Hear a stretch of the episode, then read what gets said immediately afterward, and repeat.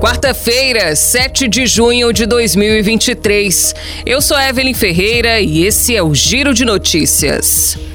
Um bate-boca marcou o início da Comissão Parlamentar Mista de Inquérito, a CPMI, do 8 de janeiro, nesta terça-feira.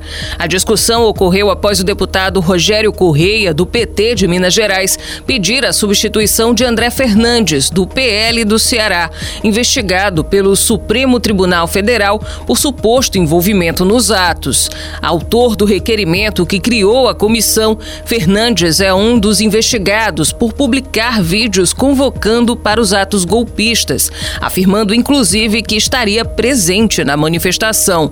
Correia apresentou uma questão de ordem pedindo a substituição do parlamentar por outro da legenda.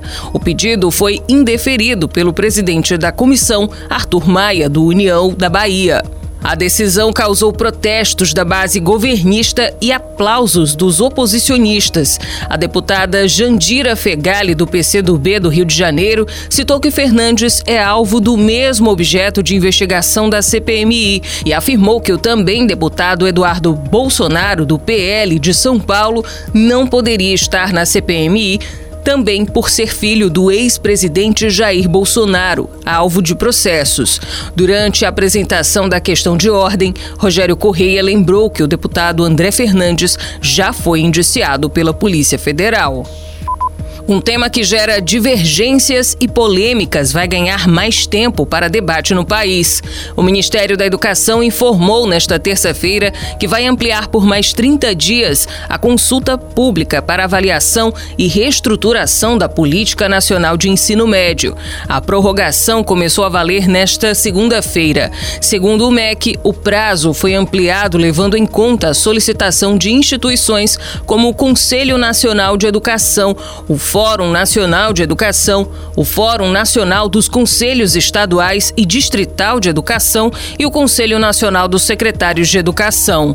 Em carta conjunta, as entidades solicitaram ao ministro da Educação, Camilo Santana, a prorrogação da consulta para que sejam garantidas as condições necessárias para a aplicação de todos os instrumentos de escuta e mais ampla participação social. O governo federal instalou o Comitê Interministerial para a Eliminação da Tuberculose e de outras doenças socialmente determinadas. Coordenado pelo Ministério da Saúde, o comitê tem como objetivo eliminar como problema de saúde pública as seguintes doenças: malária, hepatites virais, tracoma, oncocercose, esquistossomose, geoelmintíases parasitárias intestinais, filariose e doença de Chagas, que acometem parcela da população mais vulnerável. Representantes de mais de oito ministérios irão participar do grupo. De acordo com o Ministério da Saúde, o comitê ainda vai trabalhar para eliminar a transmissão da doença de Chagas congênita, sífilis congênita durante a gestação, hepatite B e HIV. Além disso, governo brasileiro se compromete a reduzir a incidência de tuberculose, HIV/AIDS e hanseníase até 2030, conforme metas estabelecidas pela Organização Mundial da Saúde. O Brasil tem a meta de reduzir a incidência de tuberculose para menos de 10 casos por 100 mil habitantes e o número de mortes inferior a 230 por ano até 2030. O Giro de Notícias tem produção de Igor Silveira, na sonoplastia André do Vale. Essas e outras notícias você confere no gcmais.com.br.